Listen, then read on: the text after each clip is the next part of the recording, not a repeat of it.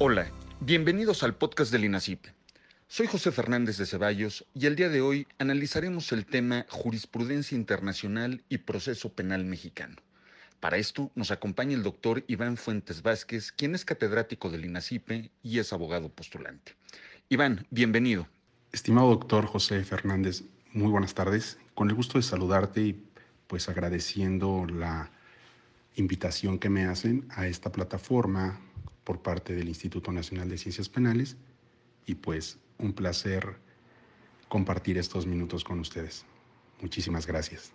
Al contrario, gracias a ti, Iván. Y bueno, para comenzar con nuestro análisis, ¿nos pudieras explicar qué sistemas internacionales son vinculantes a México en materia de derechos humanos? Con todo gusto, doctor.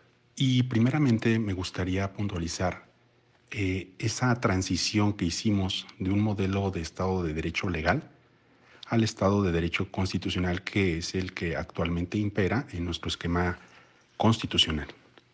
Y esto como antecedente tiene al finalizar la Segunda Guerra Mundial, precisamente cuando se rompe esta visión normativa simple del derecho y da entrada a lo que hoy conocemos como el Estado constitucional de derecho.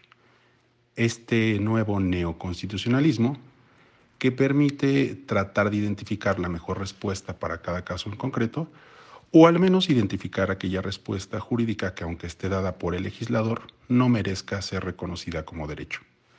Otro elemento que se da en este nuevo modelo de Estado es precisamente la vertiente de que el derecho y la ley no son sinónimos.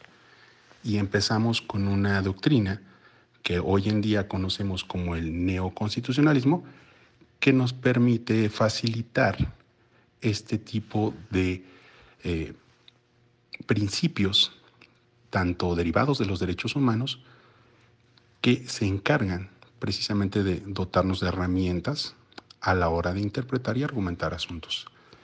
Y precisamente en este antecedente nos encontramos con la creación de un sistema universal de protección a derechos humanos. Este sistema universal eh, constitucionalmente o se constituye por la Declaración Universal de los Derechos Humanos. Y derivado de esto, contamos con tres sistemas regionales, el europeo, el africano y el que nos compete a nosotros, que es el latinoamericano. Estos tres sistemas regionales permiten que los estados cuenten con opiniones y en este caso les dotan de facultades a estos tribunales internacionales para que resuelvan controversias cuando se trate de violaciones a los derechos humanos de los gobernados. Un paréntesis que quiero destacar en el Sistema Universal de Protección a Derechos Humanos es que contamos con litigios internacionales y por mencionar algunos eh, tribunales en materia internacional universal podemos destacar el Tribunal de la Mar, la Corte Internacional de Justicia y la Corte Penal Internacional. De hecho, México eh, ha tenido litigios en esta vertiente y los facultados para llevar a cabo este tipo de controversias en el sistema universal, en este caso son nuestros representantes o embajadores internacionales. Y precisamente algún, un caso de mucha relevancia y que tuvo las, todas las luces de las noticias hace algunos años fue el famoso caso Avena, donde precisamente el Estado mexicano, representando a sus compatriotas, demanda en la vía internacional a los Estados Unidos de Norteamérica, precisamente por violaciones al proceso, proceso sustantivo que hoy en día la Corte lo ha denominado, precisamente para que se respeten todas las formalidades esenciales, desde el sistema universal, posteriormente los regionales y consecuentemente en las constituciones de cada uno de los estados firmantes. Entonces tenemos ese primer acercamiento en el sistema universal y los tres regionales y en particular para México el latinoamericano. En este caso que se compone por la Comisión Interamericana y por la Corte Interamericana de Protección a Derechos Humanos, que está en San José, Costa Rica. Doctor, ¿Qué facultades tiene el Sistema Regional de Derechos Humanos vinculante a México?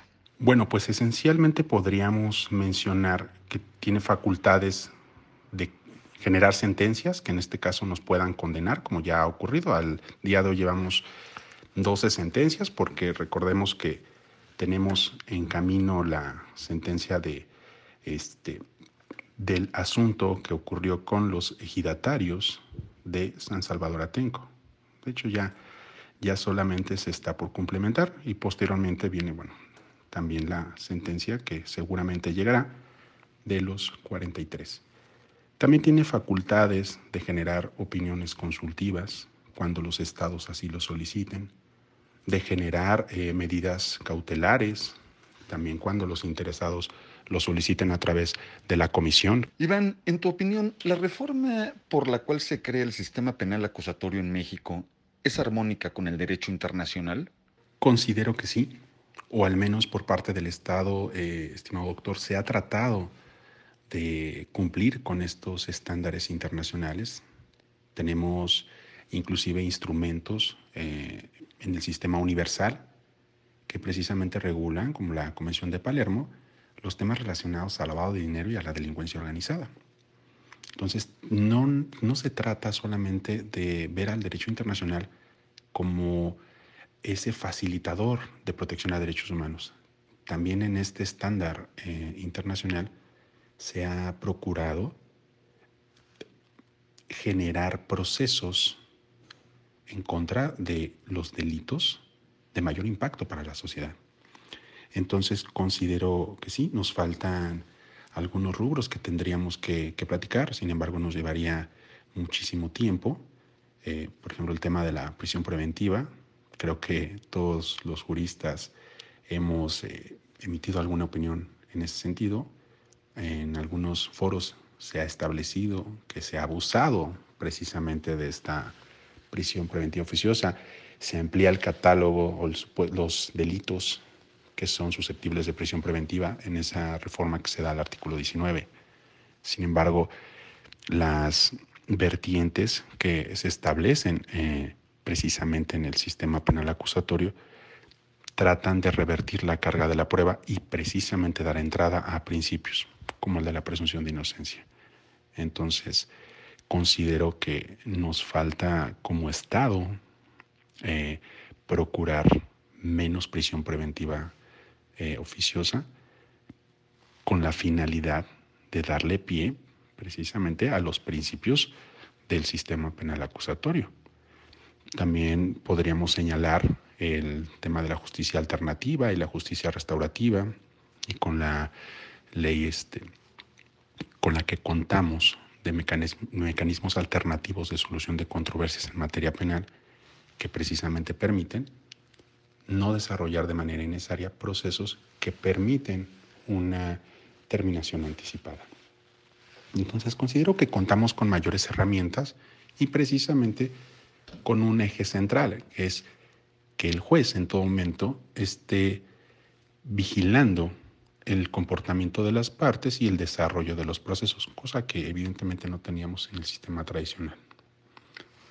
Entonces, en esos términos, estimado doctor, considero que sí nos faltan rubros por eh, limitar en el tema de prisión preventiva, probablemente en el tema penitenciario nos faltan también algunos rubros que no se han definido y que la Suprema Corte ha tratado de establecer, pero digo, a comparación del sistema tradicional, considero que hemos dado un gran avance. Y ahora a dos lustros de la reforma en materia del sistema penal acusatorio, bueno, pues ya, ya vamos un poco adelantados.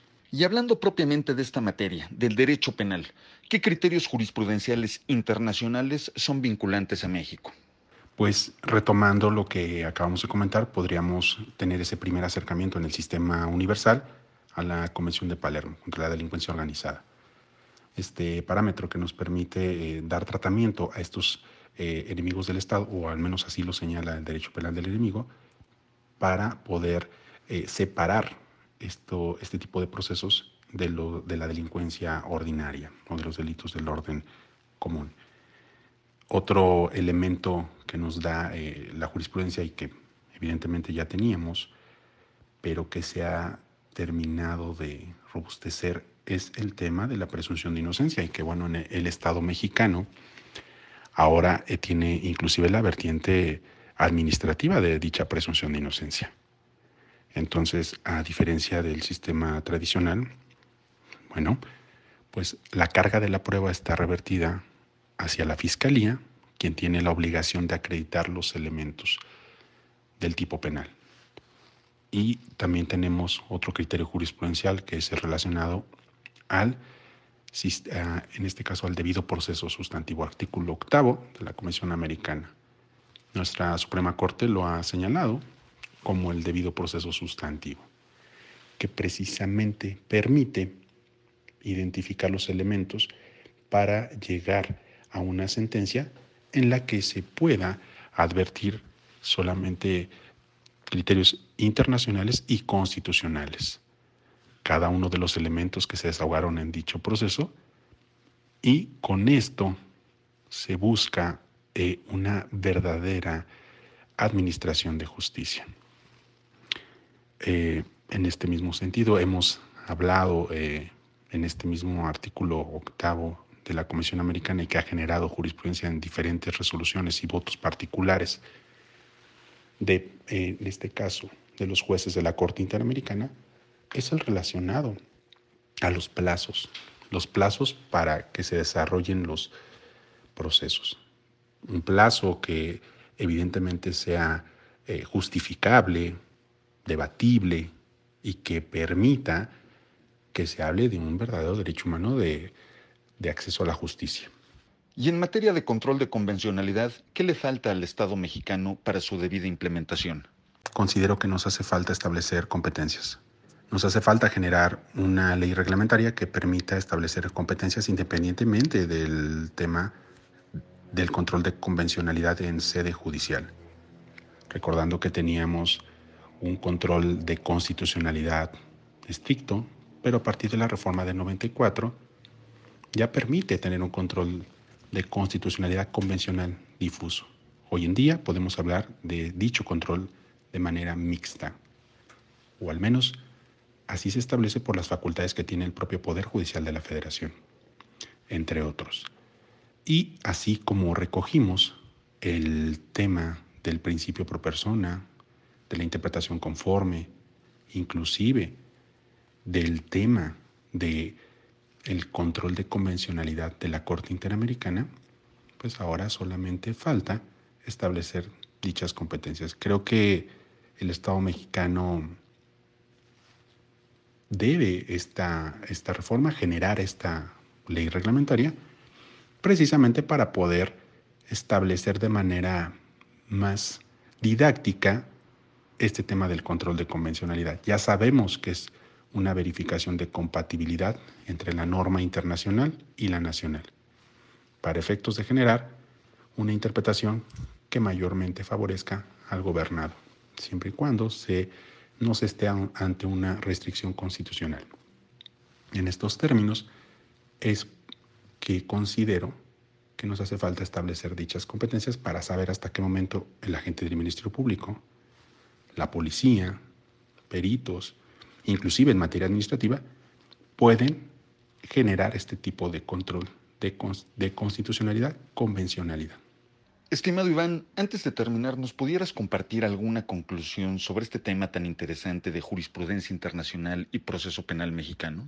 Pues considero que es importante acercarse al sistema jurisprudencial de la Corte Interamericana donde podemos eh, entrar a través de su plataforma y conocer los criterios eh, que van generando en las diferentes resoluciones, independientemente de que el Estado mexicano no sea parte, pero que no son vinculantes, para conocer cómo vienen los criterios internacionales en materia penal, que ha ido evolucionando en relación a temas que nosotros trabajamos en los litigios ordinarios, sobre todo en materia penal, en el tema de justicia alternativa, de justicia restaurativa, de este, las reparaciones a, violaciones a proyecto integral de vida, entre otros. Es muy fácil acceder al buscador de la Corte Interamericana, inclusive por temas podemos acceder al mismo, y estas herramientas nos permiten a los juristas y, a la, en este caso a los gobernados en, en general eh, conocer cómo van evolucionando nuestros derechos, cuál era el nivel mínimo que teníamos y ahora en, en dicha evolución de criterios, cómo han alcanzado vertientes que permiten una mayor protección a todos los que somos parte, en este caso, del Sistema Regional de Protección a Derechos Humanos. Pues bien, llegamos así al final de este podcast y nos despedimos agradeciendo a todos ustedes que amablemente nos han escuchado y muy especialmente al doctor Iván Fuentes Vázquez por su amable participación y colaboración en la explicación de estos temas. Iván, muchas gracias. Al contrario, doctor, muchísimas gracias y fue un placer participar en esta plataforma del Instituto Nacional de Ciencias Penales. Gracias. Los invitamos la próxima semana a escuchar un nuevo episodio del podcast del INACIPE, donde se analizará algún tema relevante para el derecho penal, porque en el INACIPE se viven las ciencias penales.